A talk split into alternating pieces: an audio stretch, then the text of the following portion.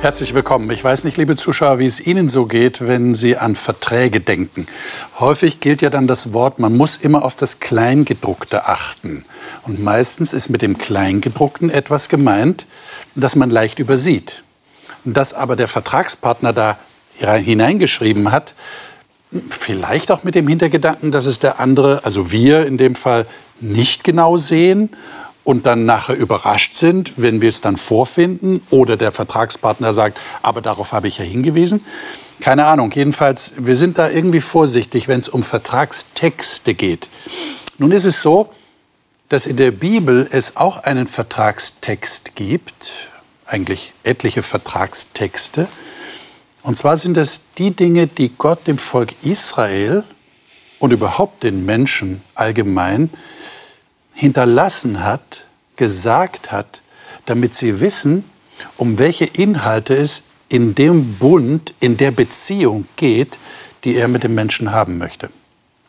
In der letzten Sendung, letzte Woche, haben wir darüber gesprochen, dass Gott tatsächlich mit dem Volk Israel einen Bund geschlossen hat, einen Vertrag abschließen wollte. Und heute kommen wir praktisch in der Fortsetzung des letzten Themas dazu, wie sieht denn das mit dem Vertragstext aus? Was hat Gott da hinterlassen und was hat das mit uns zu tun?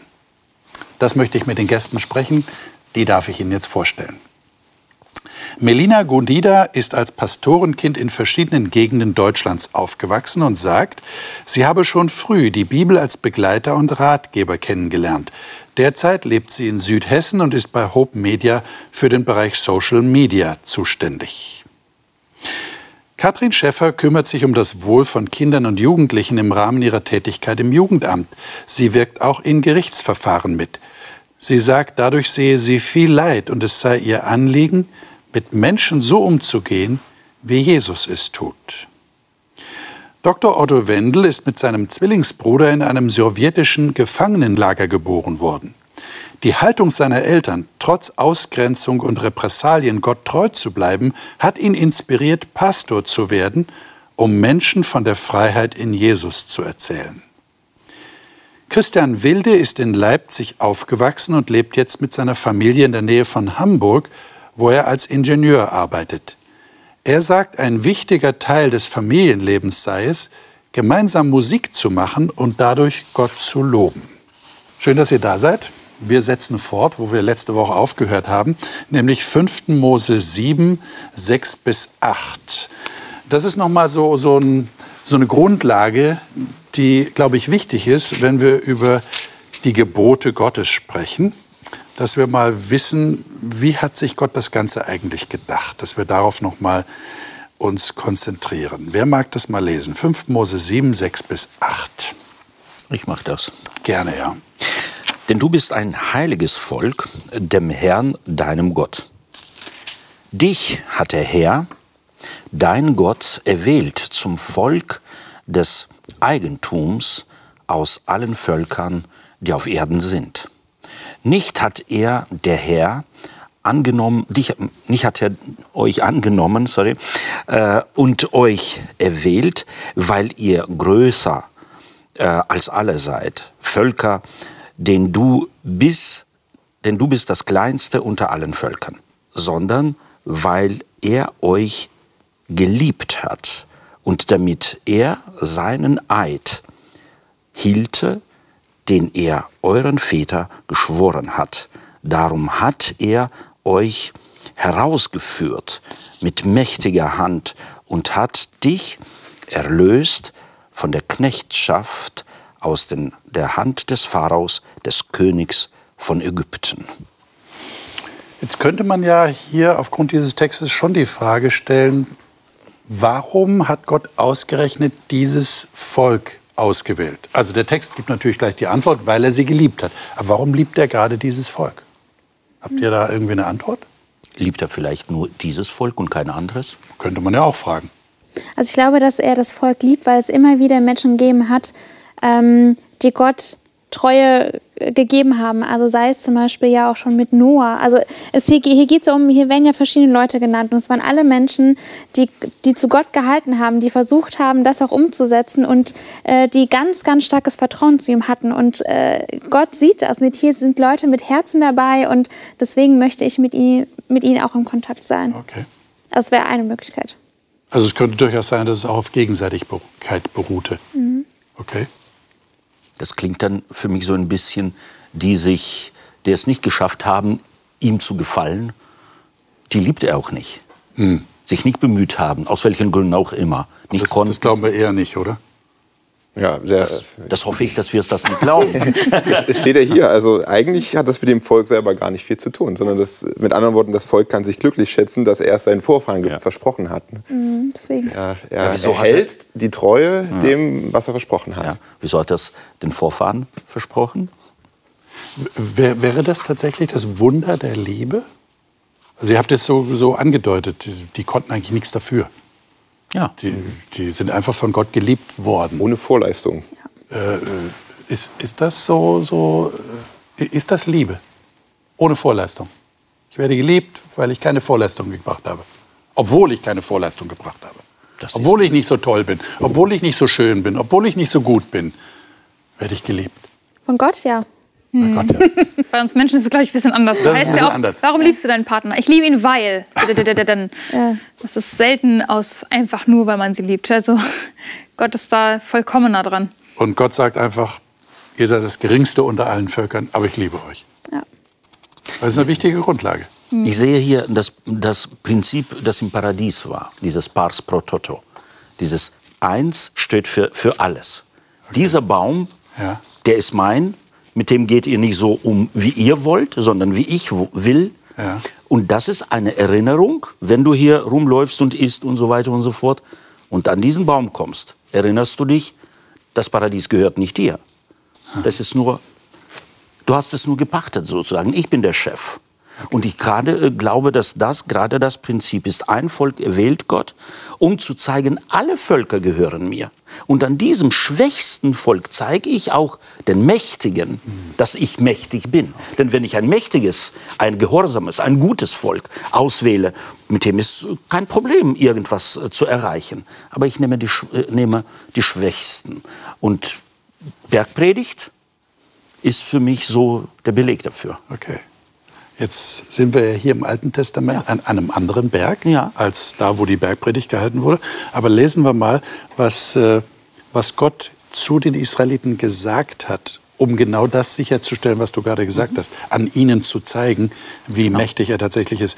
3. Mose 18, 1 bis 5. 3. Mose 18, 1 bis 5. Ich kann äh, von Hoffnung für alle lesen. Gerne.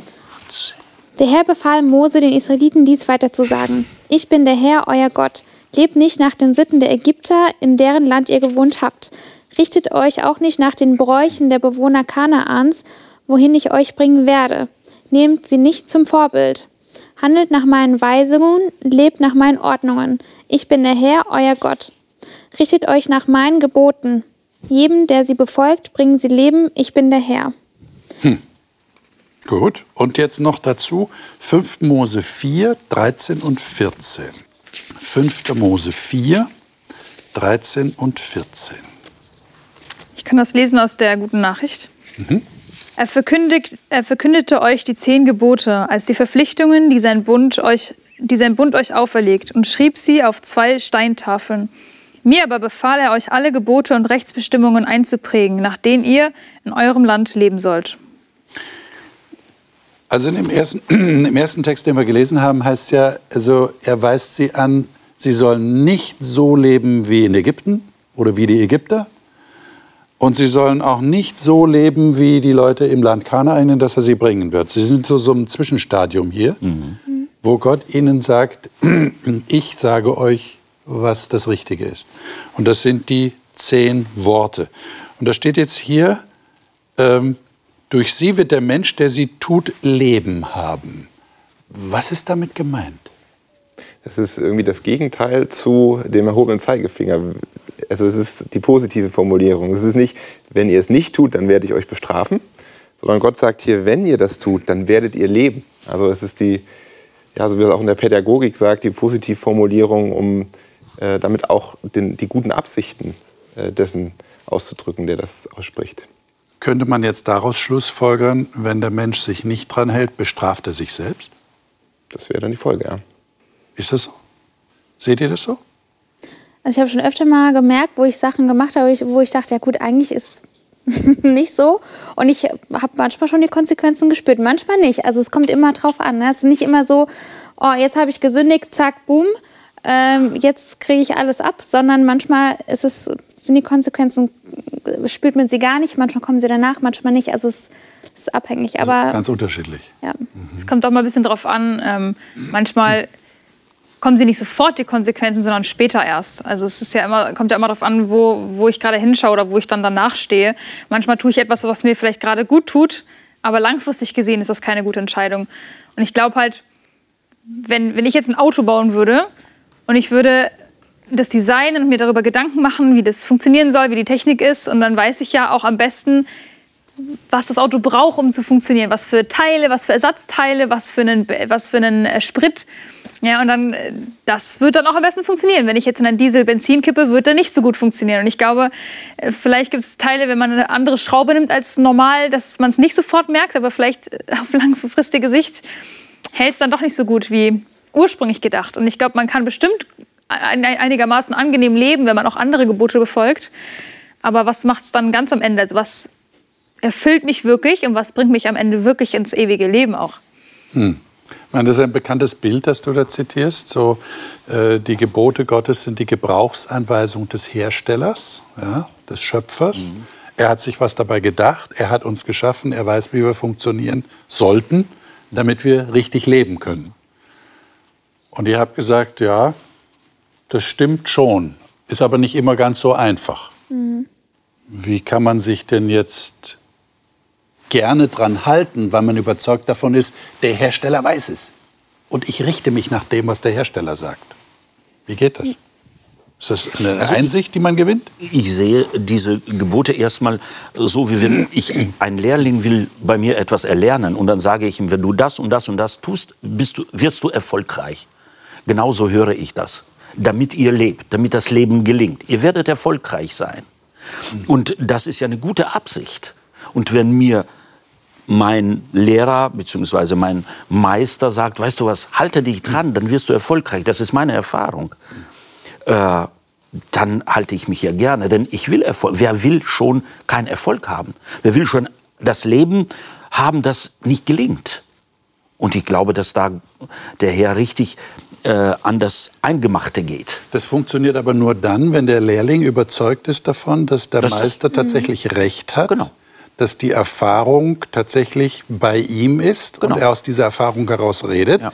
Es könnte aber auch sein, dass der Lehrling sagt, na, also wie der Meister das die ganzen Jahre gemacht hat, ist es altmodisch. Ja. Ich erfinde jetzt was Neues. Ich mache es jetzt anders. Jedes Beispiel hinkt. Okay. Ja, jedes Beispiel hinkt. Äh, ich meine jetzt, äh, du verstehst, was ich meine. Ja. Aber äh, es ist ja interessant, dass diese, wenn wir die Bibel lesen, wird nirgendwo gesagt, wenn du das so machen würdest, kommst du in den Himmel. Sondern diese Gebote sind für die Erde, sind für das Land, sind zwischen menschliche Beziehungen zu regeln. Ich habe zumindest nach 40 Jahren Pastorendienst keinen einzigen Vers gefunden, wo es steht, du kommst dadurch in den Himmel. Und das denke ich mal, wenn wir, wir an Paulus denken, an äh, Jesus Christus und so weiter und so fort. In den Himmel kommen ist Gnade. Und hier auf Erden zu leben, sich an die Gebote zu halten, dann hast du die Folgen, entweder positiv oder negativ. Und übrigens interessant, nicht immer positiv, wenn du als Lehrling dich an alle äh, Vorschriften hältst und nicht unbedingt schlecht, wenn du dich an die nicht unbedingt hältst. Das ist ja so dieses, äh, diese Sache, von der du, glaube ich, schon so ein bisschen angedeutet hast. Ich meine, das ist ja, glaube ich, das Problem, dass wir manchmal wie so ein Lehrling handeln. Ja der sagt, ich die Grenzen jetzt, ich mache es jetzt mal anders. Ja. Ja. Und dann eben die Konsequenzen mhm. äh, tragen muss. Ja.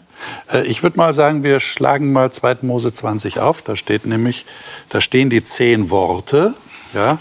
Äh, ihr habt schon zehn Gebote gelesen in der modernen Übersetzung, aber da steht ja tatsächlich im Grundtext, im hebräischen Text zehn Worte. Äh, als die sind sie auch in die Geschichte eingegangen. Äh, wir nennen sie in unserer modernen Sprache die zehn Gebote. Ähm, ich würde sagen, wir lesen einfach mal diese Gebote und zwar bis, gehen wir mal die, die äh, Verse 1 bis 7 durch und lassen das mal auf uns wirken. Wer mag das mal lesen? Ich lese mal nach der neuen Zürcher Bibel. Bitte. Und Gott redete alle diese Worte und sprach, ich bin der Herr, dein Gott, der dich herausgeführt hat aus dem Land Ägypten, aus einem Sklavenhaus. Du sollst keine anderen Götter haben neben mir. Du sollst dir kein Gottesbild machen, noch irgendein Abbild von etwas, was oben im Himmel, was unten auf der Erde oder was im Wasser unter der Erde ist. Du sollst dich nicht niederwerfen vor ihnen und ihnen nicht dienen. Denn ich, der Herr, dein Gott, bin ein eifersüchtiger Gott, der die Schuld der Vorfahren heimsucht und an den Nachkommen bis in die dritte und vierte Generation bei denen, die mich hassen. Der aber Gnade erweist Tausenden bei denen, die mich lieben und meine Gebote halten. Du sollst den Namen des Herrn deines Gottes nicht missbrauchen, denn der Herr wird den nicht ungestraft lassen, der seinen Namen missbraucht. Mhm. Wie kommen euch diese Worte vor? Das sind jetzt die, die ersten Gebote der zehn Worte, der zehn Gebote. Äh, würdet ihr sagen, das ist schwer, sich daran zu halten? Also ich muss sagen, wenn die Überschrift nicht wäre Gebote, würde ich es irgendwie schon anders lesen. Okay. Also so werde ich schon so, okay, das musst du jetzt halten, weil das ist ja gut, es ist sehr gut für mich. Aber wenn ich das so lese, denke ich mir, ja, natürlich, Gott will ich das. Ja, das ist dieses, wenn man seine Erfahrung mit Gott gemacht hat, ja, und, und weiß, wie er einen in seinem Leben begleitet, dann will ich das doch. Also dann, ich, ich will ihn ja auch zurücklieben ähm, dann denke ich mir, ja, das ist doch easy. Also da ist man voller Euphorie, gerade wenn man vielleicht auch mal frischen Erfahrungen gemacht hat, wie vielleicht auch bei den Israeliten, ja, die haben ganz viele Wunder erlebt, aber wehe, es vergeht ein bisschen Zeit und auf einmal fällt es einem wieder schwer. Und da merke ich wieder, es ist ganz wichtig, ganz eng bei Gott zu bleiben. Und ich meine, Gott sucht ja auch die Nähe zu mir. Ist ja nicht immer so eine Einbahnstraße. Aber es ist schon, ähm, ja, manchmal ist es halt einfach und dann gibt es wieder Zeiten, da fällt es ein bisschen runter. Okay. Aber interessant ist es hier, und Gott redete. Das ist auch sehr wichtig. Alle Götter, andere Götter sind stumm. Dieser Gott redet. Das ist der einzige Gott, der kommuniziert. Und das ist ja auch wichtig, dass er auch, dieser redende Gott, auch einiges erklären kann.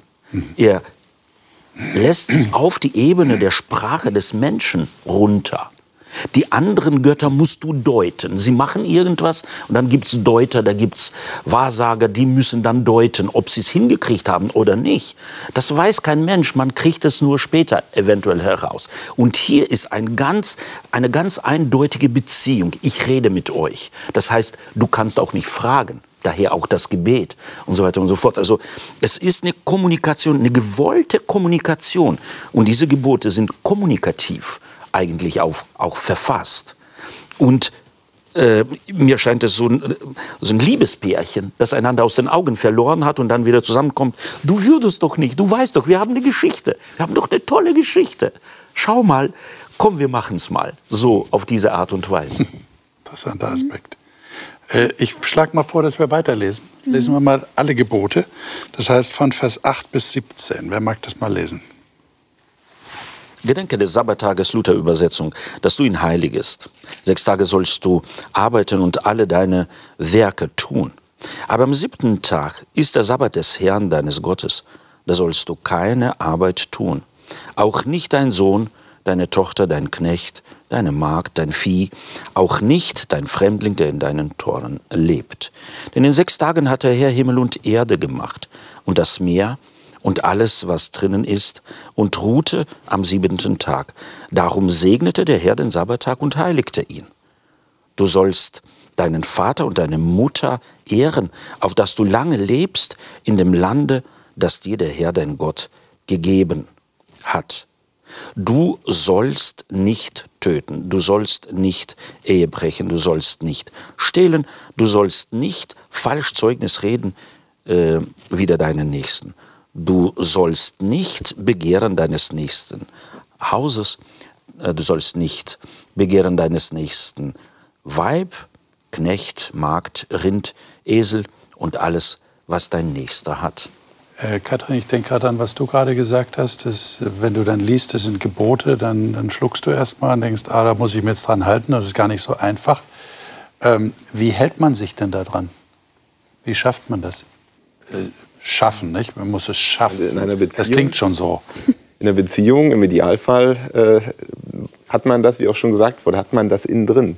Also ich, wenn man seine Frau liebt, dann äh, weiß man das, dass man keine andere Frau daneben neben ihr hat. Dann weiß man, dass das falsch ist, ohne dass sie einem das täglich sagen muss. Man will ja. es auch gar nicht. Man will es gar ja. nicht. Und ähm, ich, ich habe ja gesagt, im Idealfall äh, liest man diese Gebote so, aber es gibt natürlich, wie es im Leben so ist, immer viele Einflüsse, die, ähm, die einen auch so ein bisschen benebeln. Ja? Wo, ähm, es gibt Höhen und Tiefen im Leben und auch im Glauben, in, in der Gottesbeziehung, wo man Gott vielleicht manchmal weniger stark spürt. Und da ist es schon gut, wenn das auch mal aufgeschrieben ist, um sich einfach wieder daran zu erinnern. Also wenn ich ehrlich bin, ähm, wenn wir jetzt diese zehn Gebote nur anschauen, dann kann ich eigentlich sehr erleichtert sein, weil die nicht besonders komplex und unfassbar schwer einzuhalten sind auf den ersten Blick, würde ich mal sagen. Ähm, weil wenn wir uns unser Gesetzbuch in Deutschland anschauen, das ist definitiv länger. Und das ist eigentlich relativ simpel und einfach verständlich, die Gebote, mhm. finde ich. Und was ganz interessant ist, äh, bei der Medienscout-Ausbildung machen wir ganz gerne so ein Experiment mit Schülern, ähm, wo wir den Schülern die Aufgabe geben, es gibt ja Asterix-Comics, weiß nicht, ob ihr sie vielleicht kennt, mit verschiedenen Völkern, verschiedenen Bedürfnissen. Ja? Und dann fragen wir, die, äh, da fragen wir die Schüler, dass sie ein Konzept entwickeln sollen, ein Regelwerk sozusagen mit Regeln, sodass alle in diesem Asterix-Comic glücklich sind. Die Römer, die, äh, die ähm, na, gallische Volk? Das gallische Volk, Dankeschön. Die Wildschweine, ja. der Idefix und ne, mit den Bäumen und so und dass alle davon zufrieden leben können. Und interessanterweise wir sagen den Schülern nicht, sie sollen auf irgendwas Rücksicht nehmen oder sich an irgendwas erinnern, einfach eigene Sachen regeln. Und interessanterweise entstehen meistens sehr ähnliche Gebote wie diese zehn Gebote. Weil ich glaube, wenn, man, wenn alle Menschen sich an diese zehn Dinge halten würden, nur an diese mhm. zehn, wenn wir ganz ehrlich sind, ich glaube, die Welt wäre ein deutliches Stück angenehmer. Wenn wirklich niemand neidisch wäre auf die Sachen des anderen, wenn niemand äh, lästern würde, lügen würde, das wäre schon deutlich angenehmer, würde ich sagen. Aber warum schrecken uns dann Gebote so häufig? Ja, was du gerade gesagt hast. Ne? Gebote, Gebote. äh, die muss ich halten. Äh, wie mache ich denn das? Und, und was ist, wenn ich mich nicht dran halte? Dann geht es mir nicht gut. Also halte ich mich besser dran. Es fängt ja schon im Kindesalter an. Ne? Das ist ja auch notwendig, dass ich meinen Kindern beibringe, äh, wenn du über die Straße gehst, dann wirst du bestraft. So. Aber nicht, weil ich das Kind bestrafen möchte, sondern weil ich weiß, es schadet dem Kind, wenn ein Auto kommt und das erfasst. Okay. Ja, und ähm, natürlich wachsen wir so auf, ähm, dass Gebote erstmal ein Muss sind und einen vielleicht nicht hinterfragen. Aber wenn es auf der Stufe stehen bleibt, dann, ähm, ja, dann ist es schade. Und dann wird man auch nie begreifen, was der Gesetzgeber eigentlich vorhat und was er eigentlich damit bezweckt hat. Und ähm, so denke ich, ist das auch in der Gottesbeziehung die weiter reifen sollte, wenn ich äh, eben auch durch die Bibel, wenn ich weiterlese, das taucht ja in diesen Versen, die wir eben gelesen haben, mehrfach auf, was Gott sich dabei gedacht hat. Also zum einen, ähm, als es um äh, Vater- und Mutterehren geht, ne, auf dass du lange lebst in dem Land, das Gott dir gegeben hat. Also er, er gibt dieses Gebot, damit es dem Menschen gut geht, damit er lange leben soll. Und auch weiter oben war die Formulierung, ähm, ich bin ein eifersüchtiger Gott, der die Schuld der Vorfahren heimsucht an den Nachkommen bis in die dritte und vierte Generation. Das klingt erstmal wie das Gegenteil. Ja? Das klingt wie eine Androhung von Strafe. Aber wenn man weiterliest, der aber Gnade erweist an Tausenden, bei denen, die mich lieben, meine Gebote halten, dann äh, versteht man das wieder ganz anders. Ne? Also dieses dritte und vierte Glied, das ist ja so die Generation oder sind die Generationen des unmittelbaren Einflusses. Ja? Wenn, wenn ich was vollkommen verkehrt mache in meinem Leben, da leiden ganz klar meine Kinder drunter und vielleicht auch noch meine Enkel. Und danach ist vielleicht schon wieder was Neues möglich. Ja, also das ist, wie wir auch am Anfang besprochen haben, das ist vielleicht sogar eher äh, so, die, ja, so eine selbsterfüllende Prophezeiung. Ja, wenn ich mich nicht dran halte, dann muss ich die Konsequenzen tragen, meine Kinder leider auch. Mhm. Aber trotzdem steht der Spruch, äh, was Gott sagt, ich will trotzdem Gnade an Tausenden erweisen. Und das ist so äh, diese Botschaft, die da mitschwingt, worum es Gott eigentlich geht. Hm. Aber könnte es auch sein, das, das, was du eben angedeutet hast in der Frage. Wir müssen es, äh, Gebote. an dem das die, die die Gebote propagieren, äh, glauben, an sich, an sie, sich halten zu müssen, sie falsch verstanden haben? Und ich glaube, dass da auch tatsächlich der Grund dieses Problems liegt. Dass die, die auf die Gebote hinweisen, sie falsch verstanden haben. Denn selbst im Text, äh, leider übersetzt hier äh, Luther, du sollst, du musst oder wer auch immer, mhm. der Urtext sagt ja, du würdest nicht, weil du mich hast, weil du mich erlebt hast, wie ich bin, würdest du doch nicht töten, du würdest doch nicht klauen, du würdest doch andere Götter nicht neben dir haben. Es ist ein Pärchengespräch. Mhm. Wenn du mich liebst, würdest du dich doch nicht auf andere Männer schauen. Oder du, äh, Mann, äh, du würdest doch äh, nicht andere Frauen anschauen, wenn du mich liebst. Das ist eine, das soll aus der Beziehung herauskommen. Nicht von oben nach unten und jetzt passe ich mal auf, damit ihr äh, euch alle dran haltet, sondern aus Liebe. Wir sind ein Paar. Wir haben eine Geschichte. Wir haben sie schon. Noch bevor du dessen bewusst gewesen bist, habe ich dich gerettet. Du hast noch nichts gemacht. Das heißt, mit anderen Worten, der Vertragstext ist abhängig von der Beziehung. Ja. Oder auch die, die Einhaltung des Vertragstextes genau. ist praktisch, es geht um den Inhalt der Beziehung. Genau. Und Anders funktioniert es nicht. Hat ja schon alles gemacht, damit das Volk sich in ihn verliebt. Man muss sich ja auch vor Augen halten, äh, das Volk äh, hat Gott gerade erst kennengelernt. Wir hatten ja in dem Thema letzte Woche, äh, wo Gott sich offenbart. Ja, ich ich stelle mich jetzt vor als den, den ihr noch nicht kennt oder zumindest noch nicht so kennt. Und ähm, jetzt kommen diese Gebote, wo Gott sich vorstellt, so habe ich mir das Leben mit euch, unter euch vorgestellt. Ja, und da ist es noch natürlich ganz klar, dass man äh, erstmal sagt, ähm, was, was man denkt, was man erwartet voneinander und sich in der Weise vorstellt. Ja. Das heißt, die Frage, die jetzt daraus entsteht, was ihr gesagt habt, wäre ja, kann ich dann die Gebote, also diese zehn Worte, mhm.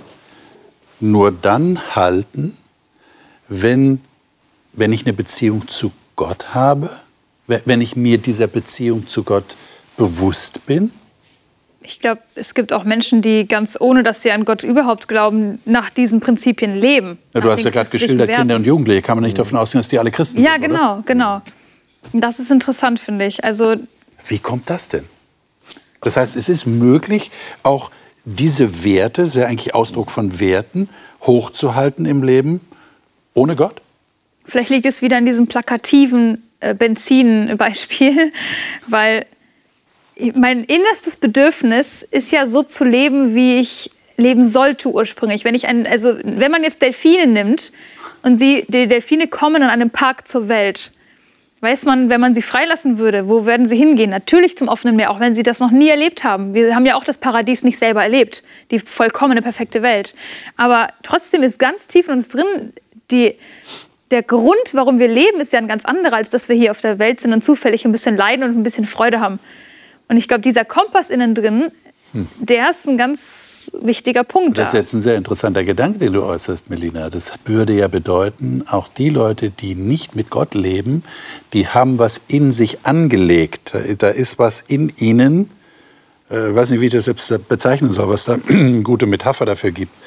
Es ist ein, ein Vakuum, ja, wie der Philosoph Blaise Pascal gesagt hat, das nur Gott füllen kann. Oder ist es so eine DNA-Geschichte? Ja, Gott hat da was in den Menschen hineingepflanzt und er wird nur dann Erfüllung finden, wenn er das äh, wirklich erkennt. Mhm. Aber interessant ist es ja, diese Gebote, die Gott hier Israel gibt, sind, sind doch nicht die erste. Es gibt Kodexe auch, wenn man an äh, den Kodex Hammurabi denkt und so weiter und so, sind ziemlich ähnlich, was das Zwischenmenschliche betrifft. Nur dort heißt es, das ist das Gebot des Königs. Und hier ist das Gebot des Herrn. Sind für meine Begriffe unterschiedliche Sachen. Der König steht dann über das Gebot. Und er ist nicht anzuklagen, bei ihm ist nichts einzufordern. Und er setzt es einfach. Und dieser, der Herr sagt, ihr würdet doch nicht. Ihr seid doch so vernünftig, das ist das, dass ich ihr das nicht machen würdet, was gegen dieses Gebot ist. Und das andere ist, ich glaube, das hat sich auch in der Welt durchgesetzt. Das ist das Sieg oder der Sieg des Evangeliums für meine Begriffe dass Gott es hingekriegt hat, mit einem kleinen Volk angefangen hat. Und heute sind das, du hast ja in der vergangenen, vergangenen Woche hast du so einen Satz, äh, äh, erwähnt, dass in jeder Verfassung fast jedes Volkes auf der Erde ist das die Grundlage. Mhm. Wenn wir an das, den ersten Paragraphen denken und was weiß ich, ja, dass das sich durchgesetzt hat tatsächlich. Und das ist für mich der Sieg dessen, was Gott peu à peu, allmählich, mit großer Geduld mit dieser Welt hingekriegt hat. Mhm. Die ist nicht perfekt, keine Frage. Aber das, was du sagst, zeigt ja, dass die Kinder sind ja nicht vom Mond gefallen. Sie sind ja in einer bestimmten Sozial, äh, sozialen Umgebung groß geworden. Meine, was du gerade gesagt hast, ist natürlich sehr interessant. Du sagst, äh, die Könige, die das Gesetz machen und verkünden, ja. Die stehen über dem Gesetz. Genau. Und das hat sich ja, das beweist sich ja bis heute. Bis heute, absolut. Dass bestimmte Herrscher, genau. sogar manchmal gewählte Präsidenten, ja. Ja. Äh, denken, sie stehen da drüber und sie können machen, was absolut. sie wollen. Absolut. Kommunismus, du hast das erlebt in der genau. Sowjetunion, äh, war das ja ein, ein, typisches Beispiel dafür, für eine bestimmte dass die Schicht. Herrscher haben gesagt, ja. wir müssen nicht alles so. Ja, für eine bestimmte beachten. Schicht gibt es die Gebote nicht. Jetzt ist natürlich die Frage, die daraus resultiert, ist das bei Gott anders? Das heißt, Gott steht nicht über seinem Gesetz, sondern hält sich auch an dieses Gesetz. Also ich muss sagen, ich habe jetzt, als ihr so erzählt habt, gedacht, na ja, also als zum Beispiel ähm, äh, Gott die Sinnflut hat kommen lassen, ja, und er eine, eine ganze Menschenrasse aus, ausgelöscht hat. Oder genauso gut auch hier beim Berg Sinai, als Mose zurückkommt mit den zehn Geboten. Und auf einmal sieht er, wie das Volk Feste gefeiert hat, auf einmal ein Kalb angebetet hat. Dann geht es auch darum, die Leute, die sich nicht bekehren wollten, auch umzubringen. Ja, und hier haben wir gelesen, du sollst nicht töten. Also der Gedanke kam mir gerade, als genau. ihr so drüber ja, gesprochen ja, habt. Das ist, das, ist ja. eine, das ist eine ganz interessante Frage. Mhm. Aber das ist ja eine wichtige Frage. Vorher haben wir gelesen, beziehungsweise sollten wir lesen, wo Gott, als er beginnt, äh, Israel zu befreien, sagt er, ich werde das Herz des Pharaos verhärten. Und er wird sich nicht beugen. Und dafür bestraft er ihn? Mhm. Was ist das für ein Gott? Mhm. Und sehr viele Atheisten weisen darauf hin und sagen, was für ein Gott, äh, was für ein Gott glaubt ihr? Das ist doch irgendwie Willkür pur. Aber die interessante Sache ist, Gott redet mit den Menschen in der Sprache ihrer Kultur. Denn Pharao ist Gott. Und wenn dieser Gott ihm das Herz so verdrehen kann, dass er das tut, was Gott jetzt angekündigt hat, dann zeigt er, ich stehe über diesen Göttern. Das ist die Botschaft. Mhm. Und deswegen auch diese Sachen, das ist die Kultur, in der Gott spricht damit die Menschen verstehen. Ich würde gerne noch mal auf deine Frage kurz antworten, ob Gott anders ist, über dem Gesetz steht oder ich würde fast schon sagen, Gott ist ja in gewisser Weise das Gesetz, weil wenn wir von einer DNA gerade gesprochen haben, zeigt das Gesetz ja eigentlich Gottes Charakter. Und wenn, wenn wir das Gesetz lesen, dann erfahren wir ja ganz viel über Gott. Und das ist er ja. Also er ist irgendwie das Gesetz, weil das ist seine DNA. Er, er ist die Liebe. Er ist kein Gott der Eifersucht und kein Gott des Todes, sondern er ist ein Gott des Lebens. Ja, und also ich würde nicht sagen, dass das heroisch wäre, sondern es zeigt eigentlich nur, dieses ganze Gesetz ist ja fast schon, die, also das zeigt ja eigentlich irgendwie seine Liebe auch, auch wenn es auf den ersten Blick nicht so wirkt. Und deshalb interpretieren ja viele Leute das auch so, um das jetzt mhm. miteinander zu verbinden, was ihr gesagt habt, dass Gott nie Gericht halten wird.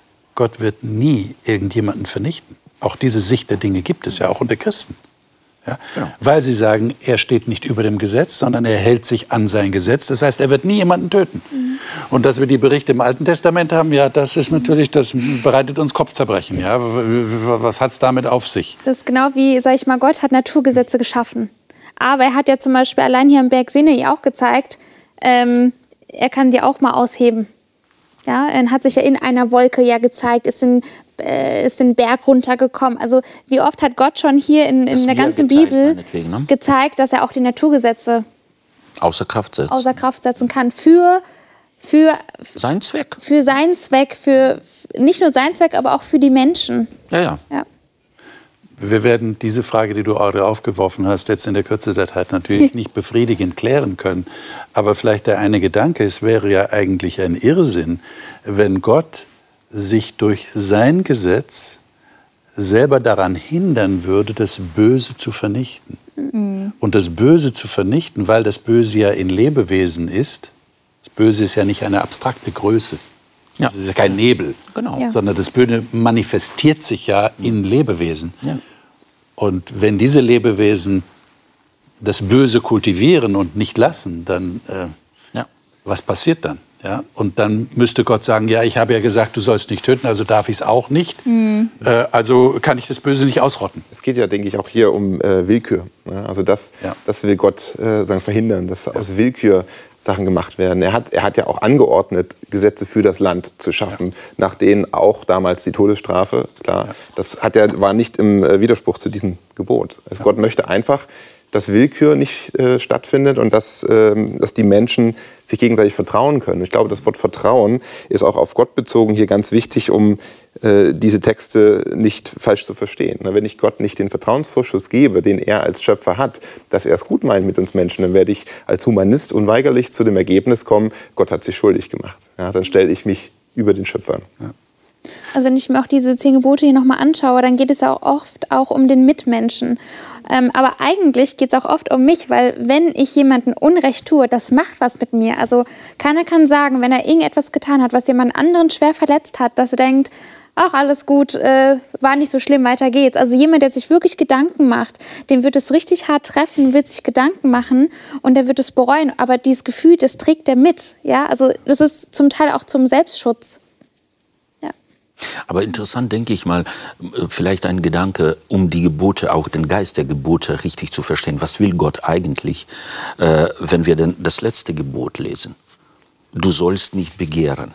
Ich kann leicht sagen, du sollst nicht töten, du sollst nicht äh, klauen, du sollst nicht lügen. Das sind Taten, die man nicht tun sollte. Wie kann ich, wenn das Begehren bei mir aufgetaucht ist, nicht begehren? Wie geht das? Und das ist für meine Begriffe der Geist des Gebotes oder der, der zehn Gebote. Dann komm zu mir.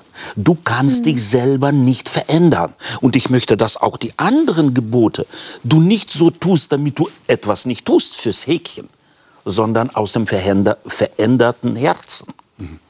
Nicht umsonst wird dann später Jesaja oder die anderen Propheten sagen, äh, Gottes Wort, ich will dein Herz verändern. Und damit, Otto, schließt sich ja auch der Kreis zu dem, was wir am Anfang gesagt Ja. haben, was wir gelesen haben. Gott wählt Israel, weil er sie liebt. Genau. Und in Matthäus 22 haben wir den Text, den wollen wir jetzt miteinander noch lesen, 34 bis 40, äh, wo Jesus darauf hinweist, worum es eigentlich geht Ja.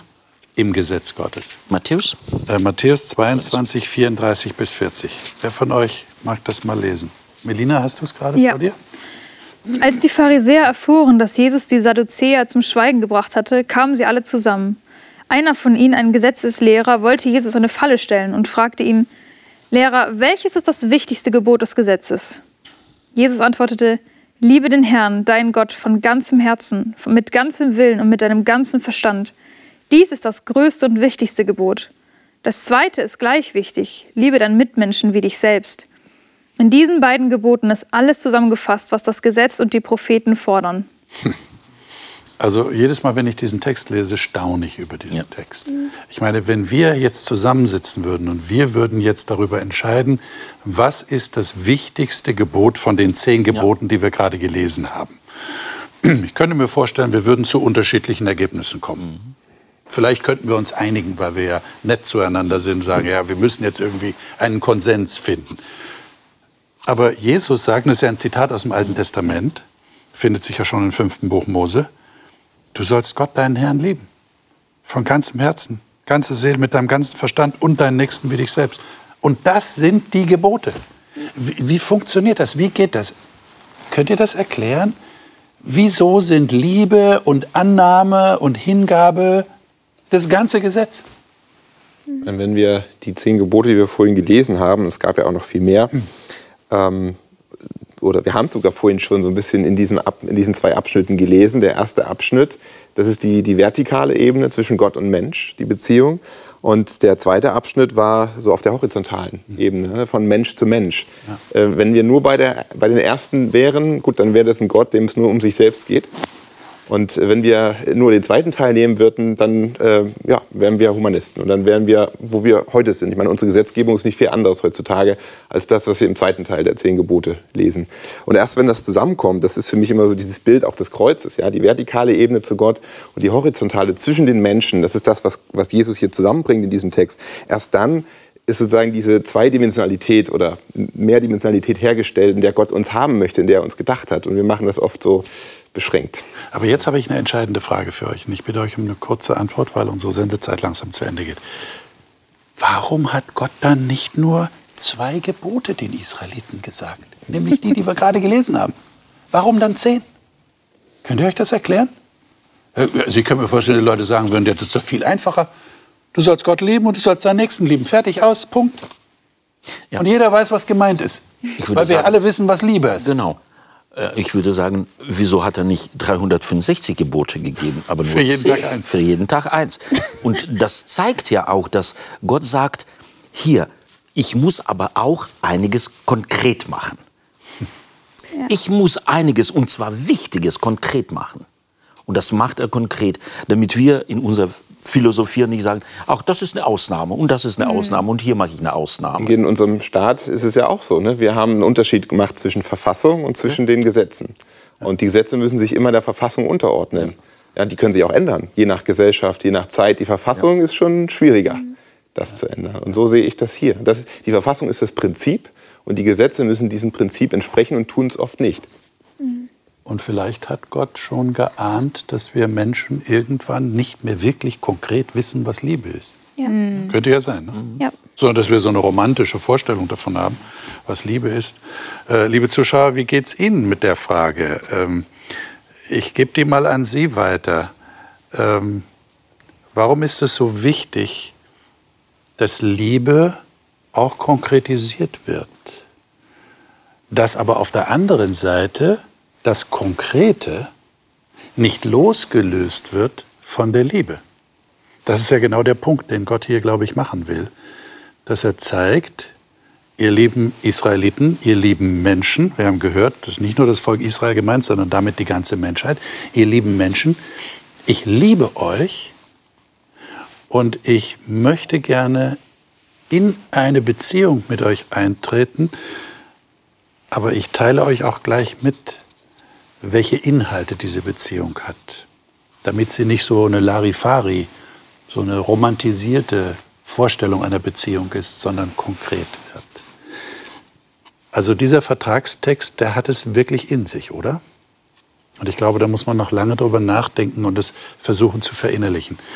Wir werden das nächste Mal fortsetzen, indem wir uns nicht nur auf ein Gebot in diesen zehn Geboten konzentrieren, nämlich auf das vierte, auf das Sabbatgebot, sondern darüber nachdenken, was dieser Vertragsfeiertag tatsächlich mit der Liebe Gottes zu tun hat und mit seinen Absichten, die er mit uns Menschen verfolgt.